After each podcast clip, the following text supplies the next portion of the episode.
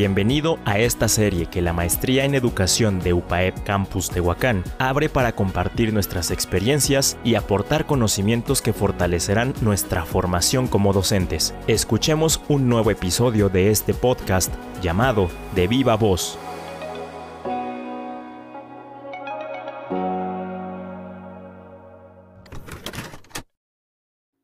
Hola, soy docente de educación primaria y les voy a compartir una experiencia de mis primeros años. En el 2014 ingresé al magisterio. Me tocó trabajar en una comunidad alejada y poco poblada del estado de Oaxaca. Por el contexto, la escuela es de organización unitaria. Debido a ello, me correspondía realizar el trabajo tanto administrativo como docente. Temerosa, ya que era una experiencia completamente nueva para mí, no sabía que esto apenas comenzaba, pues había algo más por descubrir.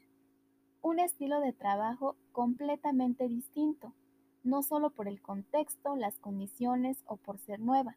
Aquí empieza todo.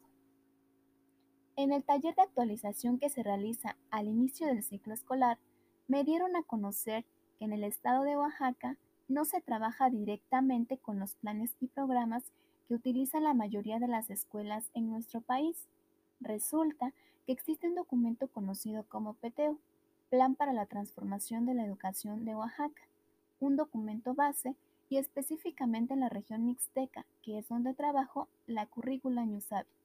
En esta se presentan los elementos más significativos de la región, resaltando la importancia de los pueblos originarios a través de su cultura, de donde se desprenden los que se consideran temas generadores, tales como la medicina tradicional, siembra, juegos, gastronomía, cosmovisión, entre otros más. Y de estos los contenidos pedagógicos, es decir, que aquellos conocimientos culturales tendrían que desarrollarse en el aula como conocimientos científicos, de lo que los alumnos ya conocen como parte de ellos, guiarlos a comprenderlo desde una visión más amplia. La verdad, me costó mucho asimilarlo, ya que mi formación académica era distinta y nunca había trabajado de esta forma. Y más aún porque tenía seis grados a mi cargo, que por obviedad estaban en diferentes edades y niveles de aprendizaje. Estaba muy nerviosa e incluso asustada, pues no sabía cómo empezar y cómo desarrollar mi proyecto o mis planeaciones en un formato adecuado que me permitieran alcanzar objetivos con mis estudiantes. Estás escuchando de viva voz. Todas estas experiencias compartidas seguro aportarán mucho a tu formación como docente. Quédate con nosotros hasta el final de este episodio. Continuamos.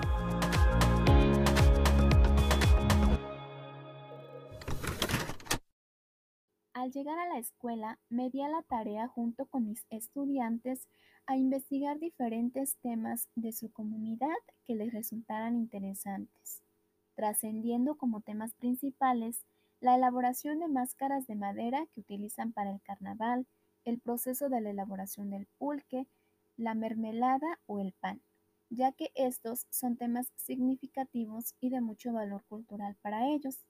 Entonces salió electo el tema de la mermelada de pera, producto que se elabora y comercializa en la comunidad y fuera de ella pues aquí hay mucha fruta y se aprovecha al máximo. En un primer momento, investigamos todo lo referente al tema. Incluso las personas que elaboran este producto asistieron a la escuela a platicarnos todo el proceso y darnos algunos ejemplos. De este modo, pude realizar mi proyecto y mis contenidos se sujetaron al tema generador de la gastronomía, tal como me lo habían mencionado en el curso resaltando, por ejemplo, en el primer ciclo, la lectura a través de la palabra generadora mermelada, la construcción de oraciones, narraciones, cuentos, el plato del bien comer, los sentidos, los valores y los estados físicos de la materia. En segundo ciclo, los verbos en infinitivo e imperativo, la construcción de instructivos y recetarios, el uso del reloj, la multiplicación, fracciones, las medidas convencionales y no convencionales, también la historia de la comunidad y la historia de su estado.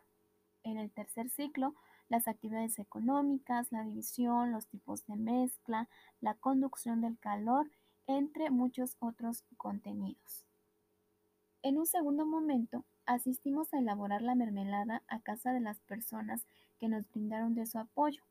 De este modo, pude notar que fue un tema bastante significativo. Algunos de los contenidos a resaltar. Los estudiantes de primer ciclo identificaron los estados de la materia durante el proceso, pusieron en práctica también sus sentidos, armaron narraciones y pequeños cuentos con sus respectivas partes. Los de segundo ciclo utilizaron la receta investigada, midieron adecuadamente el tiempo que las señoras les indicaban de acuerdo a todo el procedimiento. También identificaron las medidas convencionales y no convencionales cuando se les pedían cucharadas, kilos, mililitros o incluso fracciones de algunos ingredientes.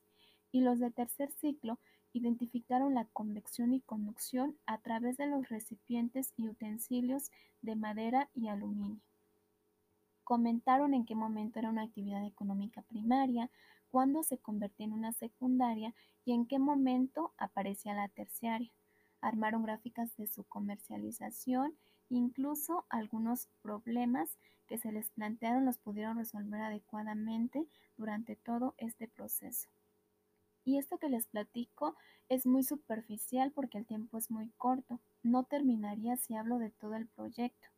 Observar cómo aprenden y cómo todo lo que está en su comunidad es bastante significativo desde las estaciones del año para conocer la temporada de siembra y cosecha de la fruta hasta la elaboración y comercialización del producto, es algo muy interesante. Es un proceso que implica muchos conocimientos y que sin saberlo los adultos lo transmiten de generación tras generación. Sin duda, es un proyecto y es parte de un trabajo digno de valorarse. De esto, puedo decir que el miedo del primer centro de trabajo es un impulso para hacer mejor las cosas. Mi experiencia fue muy bonita, llena de aprendizajes y me motivó a seguir con más proyectos para mejorar mi práctica docente. No te pierdas el próximo episodio del podcast de Viva Voz, espacio que la Maestría en Educación de UPAEP Campus Tehuacán abre para compartir nuestras experiencias y contribuir así a la formación de la docencia mediante la narrativa autobiográfica. Nos escuchamos muy pronto. De Viva Voz, Maestría en Educación de UPAEP Campus Tehuacán.